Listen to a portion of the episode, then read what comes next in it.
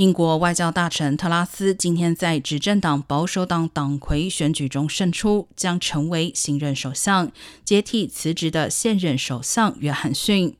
特拉斯在胜选演说中表示，将会提出一项关于减税以及发展经济的大胆计划，并兑现对于能源危机的承诺，处理民众的能源账单，同时解决英国在能源供应上面临的长期问题。